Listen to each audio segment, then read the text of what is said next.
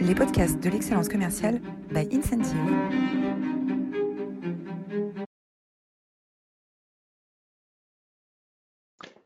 Bonjour à toutes, bonjour à tous et bienvenue dans cette nouvelle édition des Masterclass de l'excellence commerciale. On a l'immense honneur et le grand plaisir de recevoir aujourd'hui Dominique Busseau, le CEO de Forbes France. Bonjour Dominique.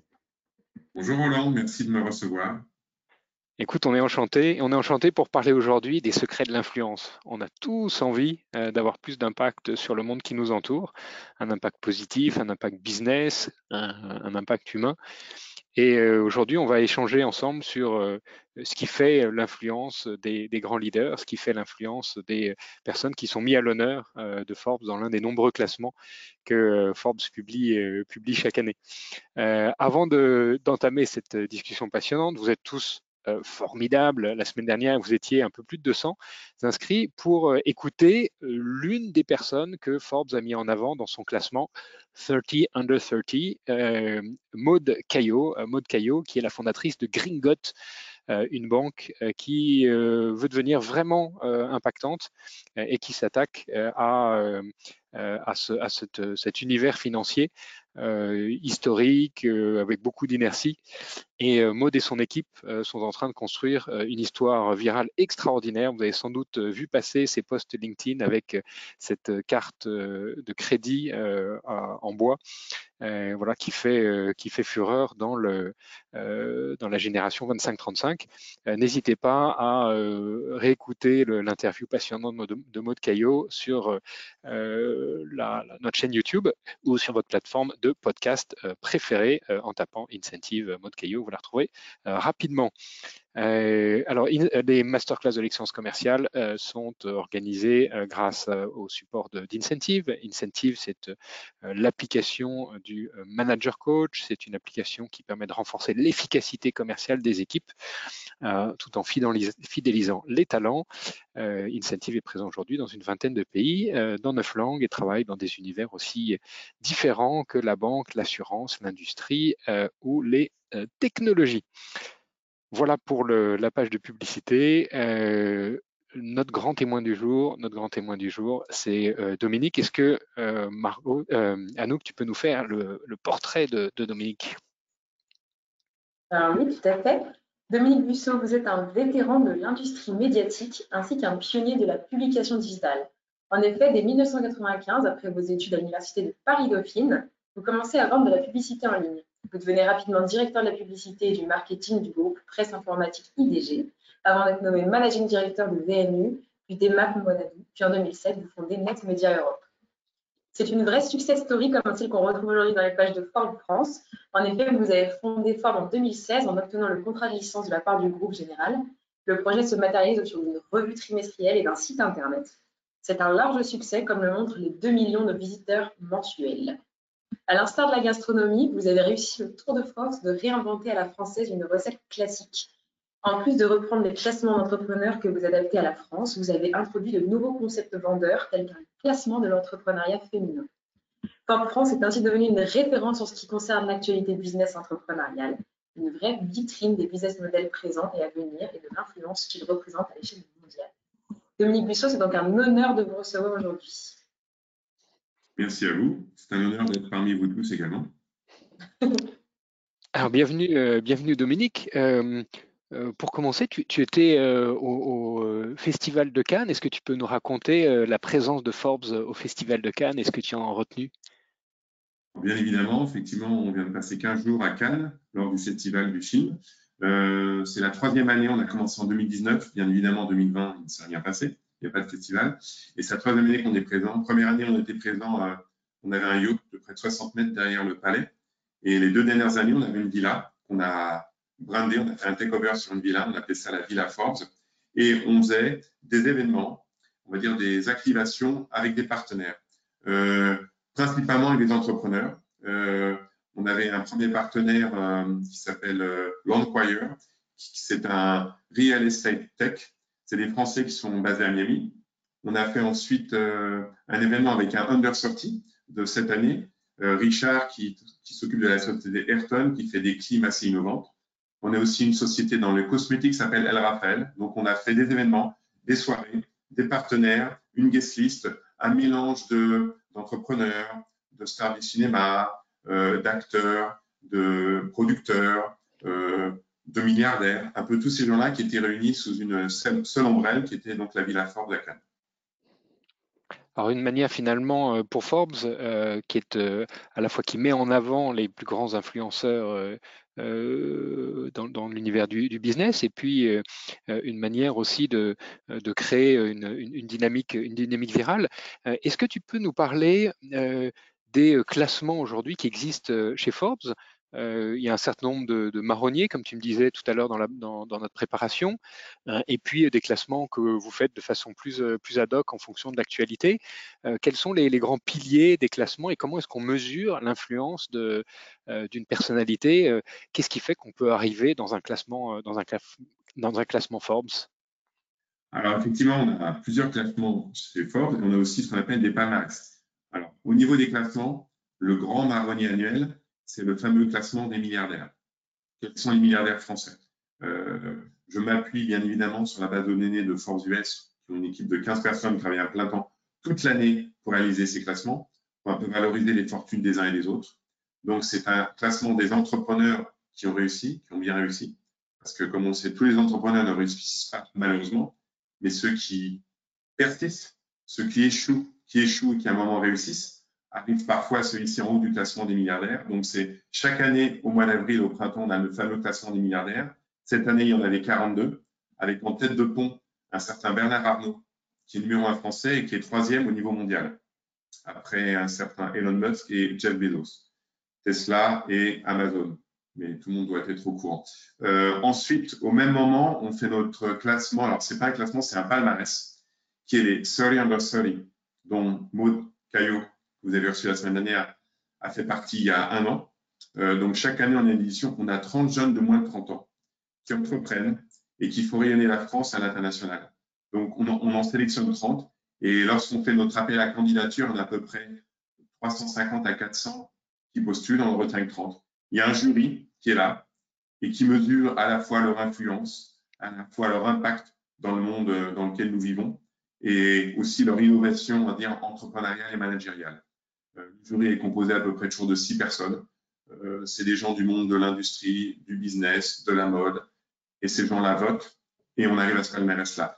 Euh, on est en train de travailler au même moment où je vous parle sur le prochain numéro de Forbes qui sortira début juillet, et là, ce sont les 40 femmes Forbes. Donc, une fois par an, on fait un palmarès des 40 femmes Forbes qui comptent. Encore une fois, pareil, dans le monde de l'entrepreneuriat et dans le monde en général, économique, business, mais aussi le monde sociétal. Ce sont des femmes qui font bouger les lignes, qui se démarquent, qui ont un mode de management aussi différent et qui également, elles, font rayonner la France à l'international. Et euh, l'année dernière, on a innové avec un nouveau palmarès, c'était le palmarès des marques de luxe françaises. Et comme vous le savez, la France est le berceau du luxe. La France a un grand savoir-faire au niveau du luxe en France, donc on a fait ce classement-là. Et ponctuellement, on fait d'autres classements. Et donc, euh, on va le refaire euh, cette année, donc dans le mois de mois de juillet, c'est un classement sur les avocats d'affaires. Et pour une fois, comment est fait notre palmarès, notre classement sur les avocats d'affaires? Euh, Ce n'est pas un jury qui va le faire. On va aller voir euh, les directeurs financiers juridiques du groupe du CAC 40 et c'est eux-mêmes qui vont définir quels sont les cabinets qui comptent en la matière. Merveilleux. Alors, euh, est-ce qu'on peut prendre un pas de recul et est-ce que tu peux nous éclairer sur ce que c'est que l'influence? Hein, euh, et, peut-être euh, pour aborder ce sujet, quels sont les critères euh, qui sont utilisés, défis que vous, que vous utilisez avec le jury pour promouvoir une personnalité? Est-ce que ces critères sont figés? Est-ce qu'ils évoluent dans le temps? Alors, l'influence, c'est très vaste parce que ça dépend de quoi, de quoi on parle. nous, on parle plutôt de l'influence dans le milieu du business. Et l'influence dans le milieu du business, c'est pas celui qui a le plus de followers sur Instagram, Facebook ou autre c'est plutôt ceux qui marquent un secteur d'activité, ceux qui sont capables de faire bouger les lignes, euh, ceux qui, euh, qui, donc, qui innovent euh, et ceux qui arrivent à se démarquer dans une concurrence qui est de plus en plus compliquée, que ce soit en France, en Europe ou à une échelle mondiale. et bien évidemment, au fur et à mesure des années, nos critères évoluent, mais je laisse souvent libre arbitre à nos, à nos membres du jury pour faire en sorte que ils aient chacun leur approche qui est différente. Ce sont des gens qui viennent de, de différents horizons et donc ils ont une manière bien à eux qui leur appartient pour juger et pour donner une note à ces différents candidats qui ont postulé euh, sur notre site force.fr. Donc, euh, euh, moi, les guidelines que je leur donne, c'est donc des gens qui marquent la société, leur secteur d'activité. ce sont des gens qui sont capables de faire renier la France à l'international. Donc, c'est un ensemble de choses qui font que, au final, on va avoir une note qui va être pondérée et ces gens vont ressortir. ils ont une manière de manager différente. Euh, ils ont une manière de communiquer qui est aussi différente euh, parce qu'ils peuvent soit communiquer sur LinkedIn, soit communiquer dans la presse, soit euh, faire des talks comme on fait en ce moment. Donc, c'est un ensemble de choses qui fait qu'in fine, on arrive à une note globale qui fait qu'on est capable de démarquer certaines personnes. D'accord. Donc, marquer la société, participer au rayonnement de la France à l'international, être, avoir une communication différenciée, un mode de management différencié, voilà, voilà certains des critères que vous, euh, que, vous, vous, retenez, c'est ça? Tout à fait. Et alors pour, euh, si on, parle du, du euh, de, de, des 40 femmes, femmes Forbes, euh, je crois que le jury va se, va se réunir euh, bientôt hein, pour, les, pour les élire. Euh, là, est-ce qu'il y a des, critères spécifiques pour mettre en avant des femmes qui représentent le mieux l'esprit français d'entrepreneuriat Est-ce que, est que pour ce classement spécifique, spécifique il, y a des, il y a des critères particuliers? Ben, En fait, on, ce qu'on veut vraiment mettre en avant, plus que des femmes, entre guillemets, influentes, parce que le mot peut être souvent galvaudé, ce sont des femmes inspirantes, j'aurais tendance à dire. Euh, comme on peut le voir dans nos, précédents palmarès euh, des quatre dernières années, euh, ça va des entrepreneurs à des spationautes, on a eu Claudie Ignoré, à des actrices, à des sportifs, à des anciens sportifs, anciennes sportives reconverties dans l'entrepreneuriat. Donc, ce sont plutôt des femmes inspirantes qui ont un parcours qui est aussi inspirant, parfois atypique, euh, parfois sans diplôme, mais qui ont réussi à la force, au courage et à la persévérance à faire leur trou, à se positionner et euh, à amener avec derrière eux des équipes euh, et des marchés. Alors, au fil des années, on voit des, profils différents apparaître. Est-ce que, que finalement ces critères suivent les évolutions sociétales? Qu'est-ce que tu as pu observer année après année dans, les types de profils qui étaient mis en avant, sélectionnés par les jurys? Alors euh, là, on parle un instant des 40 femmes Forbes.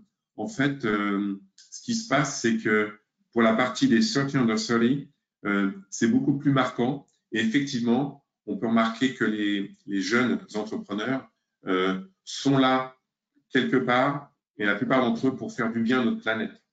Ils ont vraiment une vraie conscience écologique. bah, on parle de encore une fois de Maud Caillot euh, de Gringot euh, qui a sa carte de crédit en, bois euh, et qui essaye de faire une banque avec des émissions carbone le plus bas possible. c'est un exemple parmi tant d'autres. soit au niveau donc bienveillance au niveau de notre planète, bienveillance aussi au niveau de, de leurs équipes salariales, bienveillance donc dans, dans le cadre du management, bienveillance aussi au niveau de la société. Donc, euh, ce mot bienveillance est un socle commun pour l'ensemble de ces entrepreneurs jeunes en devenir ou ceux déjà qui sont déjà réalisés. Mais c'est très intéressant de noter que les jeunes euh, sont beaucoup plus au fait et sont beaucoup plus réactifs en la matière. Alors moi, ce qui me, ce qui me surprend euh, toujours dans ces, dans ces échanges et dans les classements, c'est que d'un côté, on a l'impression qu'on a des milliardaires euh, qu'on décrit comme des caractères très forts, euh, parfois agressifs, euh, violents. Et puis, d'un autre côté, on a des jeunes entrepreneurs qui sont incroyables, incroyables dans leur personnalité, dans leur sens de l'écoute, dans leur bienveillance, dans leur envie de changer le monde. Est-ce qu'il n'y a pas finalement un disconnect entre, d'un côté, ceux qui ont réussi et qui sont dans la liste des, des milliardaires, dont, on souligne souvent le caractère euh, compliqué, et puis, euh, et puis cette jeune génération qui arrive, euh, qui a envie de changer le monde. comment est-ce que finalement chez Forbes on s'y retrouve Qu'est-ce qu'on met en avant finalement? Est-ce qu'on veut, mettre en avant la réussite qui a l'air de passer plutôt par un caractère très fort et une, volonté d'arriver à tout prix? Et puis, de l'autre, on a des entrepreneurs qui ont une, personnalité très riche, très attachante. Ah, c'est peut-être un petit peu caricatural ce que, ce que tu dis, si je puis me permettre. Bien sûr. Il y a certains milliardaires qui sont fort sympathiques. J'ai eu la chance de côtoyer à de nombreuses reprises. je pourrais citer Moed Altrad qui est sur la couverture du dernier numéro, euh, qui, est, qui est charmant, qui est très doux, euh, qui travaille seul sans assistante euh, et qui n'a pas du tout ce caractère trempé dont tu viens de faire le, portrait chinois du, du, milliardaire type. Alors, il y en a effectivement qui sont un, petit, un peu plus compliqués à aborder, clairement, mais il y en a quand même un certain nombre qui se sont faits par eux-mêmes. Euh, Moed c'est pratiquement 50 ans d'achat, de, rachat d'entreprises, d'innovation dans le monde de la rénovation euh, de sites critiques, dont les centrales nucléaires. Et cette personne-là est une personne adorable qui a beaucoup, qui a beaucoup persévéré pour y arriver, euh, qui s'est bien entouré, euh, qui fait lui rayonner la France à l'international puisqu'il est présent dans à 50-80 pays. Donc voilà. Alors effectivement, il y a les jeunes, ils sont nouveaux, on va dire, ils sont peut-être des fois un petit peu comment dire, euh, pas ignorant, mais euh, un peu crédule. Euh, c'est une force et à la fois une faiblesse, mais c'est important au début, quand on démarre dans le monde de l'entrepreneuriat, d'avoir des rêves, de croire en, ses rêves. Et puis après, peut-être qu'après avoir échoué un petit peu, on a le cuir qui se renforce et puis peut-être qu'on devient un petit peu plus compliqué. Mais quoi qu'il en soit, pour être entrepreneur et pour réussir, il faut malgré tout avoir une certaine dose de bienveillance, sinon, in fine, ça ne fonctionne pas. Enfin, c'est mon, c'est mon ressenti. Alors on a une, notre audience, euh, notre communauté sont des directeurs commerciaux, des managers commerciaux. Euh, quels euh, conseils pragmatiques on peut leur donner aujourd'hui pour euh, commencer à construire leur influence euh, au-delà de euh, multiplier les contacts sur LinkedIn et de poster des, chats qui, qui, jouent sur Instagram. comment est-ce qu'on construit de façon plus sérieuse, plus structurée son influence pour peut-être un jour avoir l'honneur et le plaisir de figurer parmi l'un des nombreux classements de Forbes? Alors avant tout, l'influence même au XXIe siècle, ça se passe dans le monde physique, j'aurais tendance à dire. Donc, c'est participer à des événements, aller des dîners, euh, des séminaires, rencontrer des gens, euh, voyager, euh, comme je aller dans des salons, des conférences, que ce soit en France, à l'étranger. Ça, c'est la base de la base. parce que toute chose commence dans le monde physique. Alors, effectivement, maintenant, il y a le monde digital, donc, on peut participer à des webinaires comme c'est notre cas aujourd'hui. Euh, on peut euh, aller s'informer sur les réseaux sociaux, sur YouTube, sur LinkedIn, Instagram, Twitter, Facebook, j'en passe et des meilleurs. et il faut aussi ne pas hésiter à soi-même essayer de monter des mini-conférences, de faire des déjeuners, des dîners inspirants, des petits déjeuners. si on a une société essayer d'avoir une sorte de petit écosystème autour de, soi euh, qui permet d'avoir des gens qui seront des relais d'opinion pour vous. Euh, donc c'est une chose qui se bâtit petit à petit. Il ne faut pas vouloir brûler les étapes. Il faut avoir un socle, j'aurais tendance à dire, de, personnes qui vous sont chères, qui vous suivent et qui croient en vous et qui vous font confiance pour ensuite construire, construire et puis après se développer d'une manière un peu plus organique euh, à la fois en France tant qu'à l'international. Alors, euh, Forbes, qui est maintenant un magazine euh, très influent, euh, tu, en as racheté les droits, c'est une société américaine, Forbes France. Comment se sont passés les, débuts de Forbes France et comment tu as réussi à construire ce business qui est maintenant florissant et qui se développe avec, tu vas nous en parler, j'espère, la sortie d'un nouveau magazine d'ici quelques jours. Comment se sont passés les débuts de Forbes France? Est-ce que tu peux nous raconter ton aventure entrepreneuriale? Bien sûr. Alors, euh, effectivement, les débuts de Forbes France, bah, c'était euh, euh, moi à New York, dans le bureau du président de Forbes, en lui disant Forbes est présent dans 38 pays et pas en France. C'est un gros trou sur votre map internationale. Il faut le lancer en France très vite avec moi et personne d'autre. Donc, c'était un peu au culot. c'est une approche comme une autre. et au bout de quelques semaines, voire quelques mois de négociations, de discussions et de rencontres avec les différents vice-présidents du groupe Forbes aux États-Unis, j'ai réussi à les convaincre de lancer Forbes en France. Et je l'ai fait de manière un peu originale parce que je leur écoutez, on est au 21e siècle, on ne va pas lancer un mensuel sur l'économie et ensuite une déclinaison web. On va d'abord faire un lancement web first, ensuite une déclinaison avec un book magazine, un trimestriel sur l'économie. Ça aura plutôt bien plu. Mon approche entrepreneuriale par un magazine sur l'entrepreneuriat. Et c'est comme ça que l'aventure Forbes a débuté euh, fin 2016.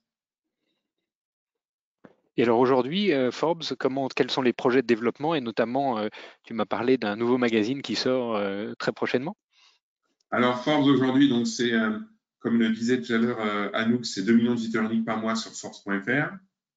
C'est euh, un magazine tiré à 100 000 exemplaires euh, tous les trois mois, avec des couvertures impactantes, des palmarès qu'on déploie, des nouveaux palmarès à venir, et c'est aussi un gros développement autour de la partie événementielle.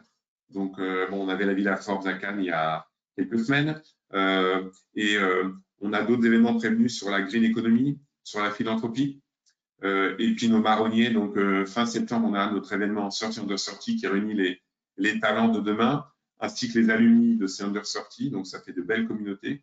Et au mois de novembre, on aura nos 40 femmes Forbes euh, qu'on réunit chaque année euh, avec quelques talks très très inspirants. Et, comme tu l'as indiqué, euh, fort de, ce, de cette réussite éditoriale, on a décidé de lancer un petit frère. Donc il y aura un nouveau-né. Euh, euh, lancé par le même éditeur que Force, 370 Media, on va lancer un qui s'appelle Oniric sur le luxe, l'art et la volupté qui sera en kiosque dès le 23 juin pour mettre en, en lumière l'excellence française, le savoir-faire français sur tous les métiers du luxe et de l'artisanat. Magnifique. Alors, moi, j'ai le plaisir d'être administrateur d'un groupe qui s'appelle Décuple, qui est le, leader de, la distribution de presse en France, hein, qui s'appelait ADL Partner avant. C'était France Abonnement, euh, euh, les, petits timbres qu'on recevait chez soi avec des, bons de réduction ou les courriers qu'on reçoit d'American Express ou de LCL, disant la direction financière d'American Express a négocié pour vous des abonnements euh, de presse à prix préférentiel.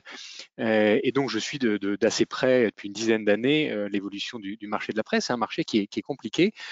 comment est-ce que Forbes réussit à fidéliser ses clients avec euh, ce, mix média, euh, presse, événements, événements web.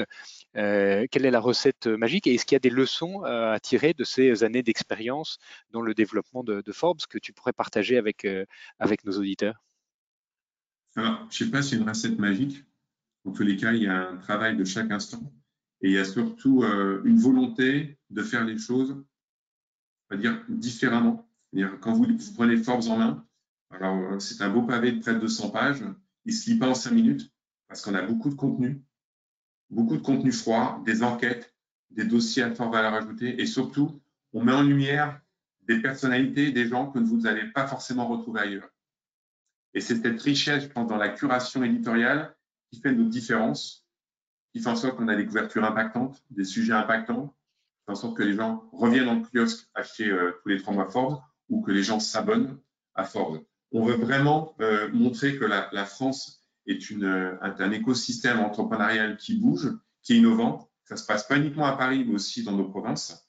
Euh, et le fait de mêler un peu tout ça, les différents secteurs d'activité, font qu'on arrive à avoir un, bon melting pot d'entrepreneurs qui innovent, qui sont français et qui ont soif de réussir. Voilà. Et alors, comment est-ce que ce, mix média euh, s'articule Est-ce que tu peux nous donner quelques chiffres euh, euh, sur, la croissance de Forbes et où est-ce que se situe la croissance aujourd'hui sur, quel type de, médias se situe la croissance ou, les, ambitions de Forbes? Bah, Pour moment, on est calé sur un tirage de 100 000 exemplaires par numéro. une partie de la diffusion est une, ce que j'appelle une diffusion qualifiée, donc qui est mise dans des business conférences, dans des palaces, dans des lieux, dans des carrefours d'audience où il y a des gens qui se retrouvent en termes d'entrepreneuriat. Euh, L'autre partie est en kiosque. Euh, alors, on n'hésite pas à faire la promotion des fois en d'autres kiosques ou dans des relais H qui sont les, les endroits clés pour nous des, des, gens qui voyagent pour acheter le magazine. Le site euh, continue sa croissance. On continue également notre croissance sur les réseaux sociaux. Et à force, on est en train de bâtir un, un, un bel écosystème où, quand on organise des événements, on sait qu'on va piocher dans nos différents palmarès d'entrepreneurs, de milliardaires, d'honneurs sorties, de femmes fortes, qui vont se joindre à nous. Et ces gens-là sont des super euh, relais d'opinion dont je parlais tout à l'heure. Par exemple, quand on a fait notre événement euh, euh Under Sortie en novembre dernier, on a eu plus de 3 millions de reach sur LinkedIn parce que l'ensemble des Under Sorties ont repartagé ce qu'ils ont fait lors de cette journée-là. On a eu la même chose qui s'est passé au mois de mars avec nos 40 femmes fortes. Je crois qu'on a eu même 3 ou 4 millions de reach sur LinkedIn, bien qu'avec les femmes qui ont partagé leur émotion, leurs trophées et les talks qui ont été faits pendant ces événements-là. Donc finalement, c'est un business très, très humain. Hein, tu disais, j'ai beaucoup aimé euh, l'influence, c'est d'abord euh, euh, du physique, des rapports réels avec, avec des vrais gens. finalement, on est dans un média, mais dans un média qui, qui, qui prend corps, qui prend chair dans, le, dans, dans, les personnes que vous mettez en avant. Oui, je pense que le, le contact humain, le face-to-face, est la chose la plus importante à la base. Alors après, quand, euh, quand l'écosystème devient imposant, c'est un peu plus compliqué. Quand c'est 200, 300, 500, 800 personnes, ça va. Quand c'est des dizaines de milliers de personnes, ça devient un peu plus compliqué. Et là, on doit donc faire appel euh, au monde digital. Peut-être une, une, dernière question. Euh, si tu avais un conseil à donner à euh, des, leaders aujourd'hui, euh, qui peuvent être des leaders euh, déjà affirmés, qui ont une belle carrière et qui veulent développer leur, influence autour de leur écosystème, ou des jeunes leaders, hein, des jeunes entrepreneurs. quels sont les conseils que tu pourrais leur donner au vu de tous les exemples extraordinaires que tu côtoies tous les jours euh, dans les personnalités qui sont mises en avant dans Forbes? Quels sont les, conseils pragmatiques hein, avec euh, l'idée que euh, lundi ou mardi, on puisse mettre en œuvre chacun de notre côté ces conseils pour avancer vers, vers une nomination au, Forbes d'ici quelques années bah, Il y aurait deux qualités qui sont importantes ou deux, deux choses à mettre, à faire. C'est déjà c'est l'agilité. on est dans un monde qui bouge, qui se transforme tous les jours on vient de vivre deux années compliquées avec, avec le Covid et euh, il y a un certain nombre d'entreprises qui se sont fortement déployées justement pendant ces 24 derniers mois. Euh, parce que le jour J, le 16 mars 2020, ils se sont dit euh, on va pas rester les bras ballants, on va prendre ça plutôt comme une opportunité. Ils ont essayé de, faire évoluer leur marché de manière différente, bah, d'aller sur le digital à, à 100% de faire des choses innovantes, impactantes. Donc ça, c'est important. Et puis aussi, ce que j'entends dire, c'est le pragmatisme. Euh, on a beau être un, leader euh, avec 30 ans d'expérience, euh, il faut être pragmatique. et en tant que leader, c'est important de soi-même montrer l'exemple et, de se retrousser les manches de sa chemise et d'aller sur le terrain et d'aller voir soit ses salariés, soit ses partenaires commerciaux, soit ses fournisseurs, un peu tout le monde pour montrer l'exemple et vraiment essayer, d'une manière ou d'une autre, d'inspirer et de faire en sorte que les gens font confiance. Et à partir de là, si on arrive à réunir ces trois éléments, je pense qu'on arrive à faire des choses assez intéressantes. Agilité, pragmatisme et euh, confiance. Euh, un immense merci Dominique pour cette, euh, cet échange très inspirant. quelques, quelques suggestions de, de, contenu pour aller, pour aller plus loin. Hein, euh, la euh, euh, psychologie des foules de Gustave Lebon, hein, un ouvrage absolument passionnant sur le sur l'influence et, et, la psychologie des foules. Un, sur YouTube une, vidéo sur comment se construit la liste 2022 des 50 fintech, hein, une sorte de, regard interne sur la, constitution d'un classement, classement Forbes. Euh, ensuite, leçon de leadership, hein, leçon de leadership, euh, How to Network Your Way to Success. Euh, également une, une, vidéo Forbes disponible sur YouTube. et puis un, épisode d'un podcast de double dose où tu es intervenu. avec chaque petit rien, on peut faire de grandes choses. voilà, vous avez le, le, lien directement sur, le, sur la, la, la présentation. voilà, moi je retiens vraiment beaucoup de choses. L'influence, c'est d'abord des rapports humains, animer sa communauté, saisir l'opportunité, l'agilité, le pragmatisme, construire la confiance. Hein, voilà des belles, euh, euh, des beaux conseils qu'on va pouvoir euh, mettre en œuvre la semaine prochaine. La semaine prochaine, où on recevra Jean-Pierre Lanzetti. Jean-Pierre Lanzetti, c'est l'ancien patron DG France d'Adeco Group. Il était CEO d'Elior, il était DG de, de, Casino Proximité, président de Spar. Il viendra partager avec nous comment faire de ces managers des leaders. Comment faire de ces managers des leaders euh, Ne manquez pas cette, euh, cette masterclass euh, avec Jean-Pierre Lanzetti jeudi prochain à 11h30. Et si tu as encore quelques minutes avec nous, on sera ravis de prendre les questions de nos auditeurs. je sais que ton agenda est très très chargé avec la sortie de Oniric dans quelques jours. si tu as encore 10 minutes avec nous, on sera ravis de, de, de te garder. Avec grand plaisir. Donc, vous pouvez poser vos questions directement euh, sur, le, sur la plateforme. Euh, et euh, Anouk, est-ce qu'on a déjà des, questions de nos éditeurs? Oui. Que pensez-vous de l'influence émergente des youtubeurs, streamers sur Twitch qui réunissent plusieurs dizaines de milliers de personnes en live? Alors, bah, c'est un phénomène qu'on ne peut pas négliger. je le vois avec mes enfants, ils sont influencés par ces ces nouveaux on va dire, euh, producteurs de contenu. Euh, alors bien sûr, il y a à boire et à manger dans tout, dans tout cela, mais je pense qu'il y en a certains qui réussissent, qui ont du talent, euh, ils sont à suivre, et je pense qu'ils sauront transformer cet essai digital dans un essai dans, la, dans le monde réel, dans la vraie vie. Donc, c'est, on va dire, c'est un bon Star Academy du business. Euh, bien sûr, tout le monde ne va pas réussir, tout le monde ne finirait pas en bonne place. En tous les cas, c'est une manière comme une autre de pouvoir euh, s'en sortir et pouvoir euh, entreprendre euh, in fine. Vous voyez voyez-vous les effets de la perte de popularité de la presse papier? Par exemple, les points de vente et kiosques se réduisent. Est-ce une menace pour vous Comment pensez-vous le gérer dans le futur? Alors nous, on a commencé donc avec la version papier de Forbes en 2017, où déjà il y avait, on va dire, une, forte chute des ventes en kiosque, puisque les kiosques disparaissent, les gens veulent du digital et autres.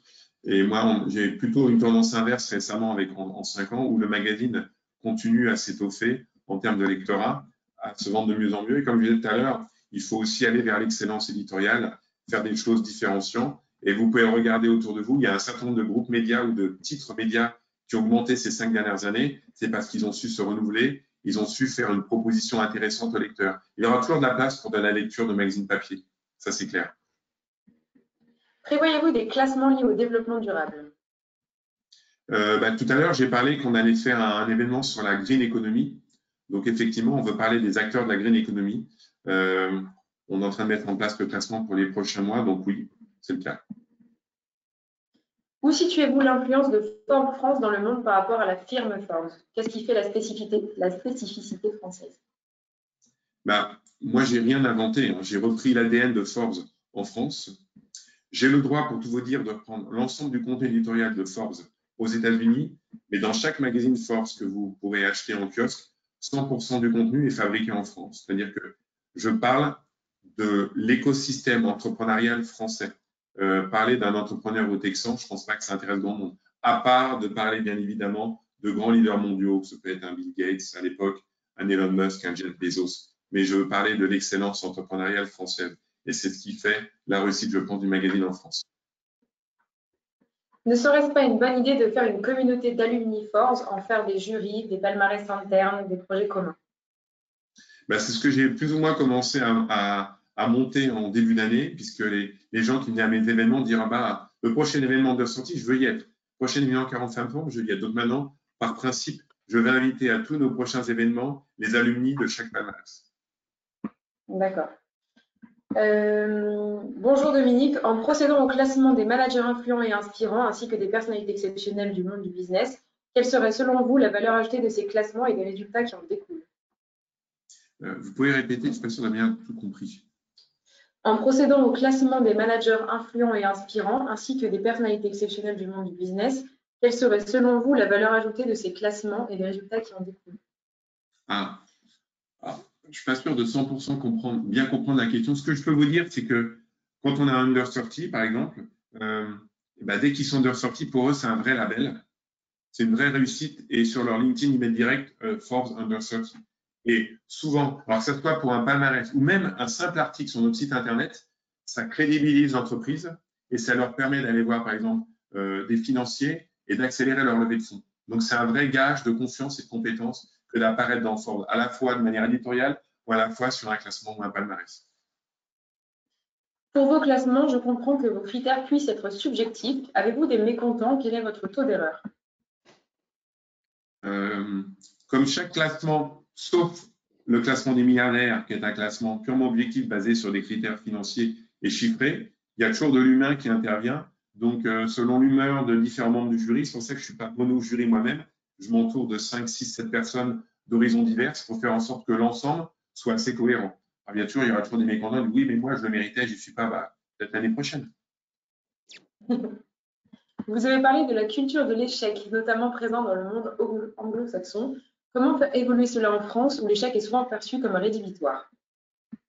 Alors, effectivement, j'en parle souvent, je dis euh, échouer, échouer, échouer, échouer une dizaine de fois un jour, vous réussirez. Euh, en France, l'échec est mal vu, alors qu'aux États-Unis, dans le monde anglo-saxon, c'est, on va dire, c'est, euh, un atout. Euh, avoir dans un CV un échec, ça veut dire qu'on est, on, est censé avoir appris de son échec et c'est un plus pour les recruteurs. Donc, il faut, j'essaie de l'inculquer quand j'interviewe les gens, quand j'interviens moi-même dans des conférences pour dire l'échec, c'est un atout. L'échec, c'est humain. On est tous des humains. Et si vous n'échouez pas, vous aurez plus de mal à aller vraiment vers la vraie réussite. Combien de personnes constituent le jury pour les différentes palmarès? Alors, c'est à peu près entre 5 et 8 personnes selon les palmarès. Alors, dernière question. Vous décriviez dans Stratégie votre vision comme disruptive. Pouvez-vous nous en dire plus? Euh, Alors, ce qu'il a mis en avant dans, Stratégie, c'était, il parlait de l'ambassadeur. C'est que euh, je parlais tout à l'heure de l'humain, euh, du monde réel. Je pense que c'est important d'humaniser une marque, quelle qu'elle soit.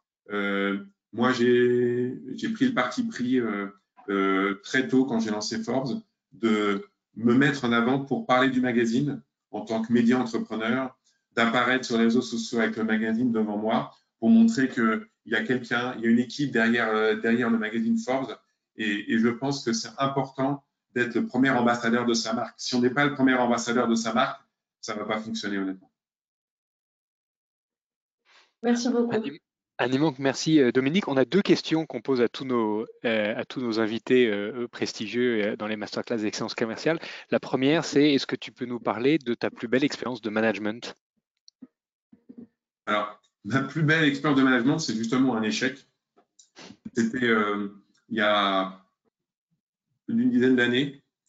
j'étais en liste pour être, j'étais dans une shortlist, il deux personnes pour être le directeur général de Google en France. Et euh, je suis arrivé en Allemagne au siège de Google Europe avec un costume vert assez différent, assez exotique comme couleur. Et euh, je me dis, euh, Google, c'est une société qui innove, qui aime faire les choses un peu différemment et tout. Et le feedback que j'ai eu après, c'est que son costume nous a vraiment pas plu, il était trop différent, donc on l'a pas pris. Une leçon comme une autre. Une leçon comme une autre. Et une phrase qui t'inspire? Ou une citation ah, qui t'inspire? Désolé, je l'ai dit, j'ai un peu, j'ai fait un reveal il y a quelques minutes, c'est échouer, échouer, échouer, parce qu'un jour, vous réussirez. Échouer, échouer, échouer. Un jour, vous réussirez. C'est ce qu'on souhaite, hein, ce qu'on vous souhaite à tous, euh, vous qui êtes derrière vos écrans à nous écouter. Un immense merci. Euh, c'était, euh, c'était un entretien passionnant, Dominique. on retient beaucoup de choses, mais avant tout que l'influence est humain. on a eu la chance de t'avoir avec nous pendant ces, ces 40 minutes. Merci à vous on va se précipiter dans nos kiosques pour euh, acheter le prochain numéro de Forbes euh, avec les 40 femmes euh, qui comptent en France. Et puis, on a, on a hâte de découvrir le nouveau magazine Onirique qui sort. Quand est-ce qu'on pourra se le procurer dans les kiosques Le 23 juin dans vos chez vos marchands de journaux en kiosque. 23 juin, notez ça dans vos tablettes, 23 juin. Vous pouvez déjà aller sur le compte Instagram qui fait quelques reveals, qui est Oniric, O-N-I-R-I-Q underscore France sur Instagram.